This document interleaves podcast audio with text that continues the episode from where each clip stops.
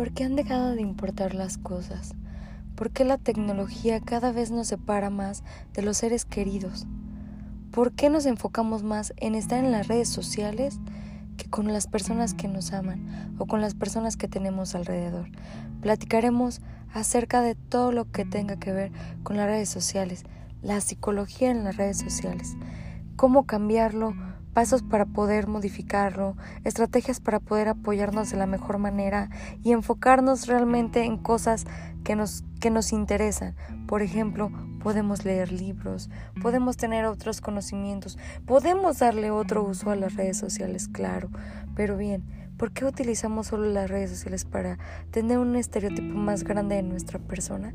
No es conveniente hacerlo, es conveniente hacerlo. ¿De qué manera lo vemos los psicólogos? Quédate aquí.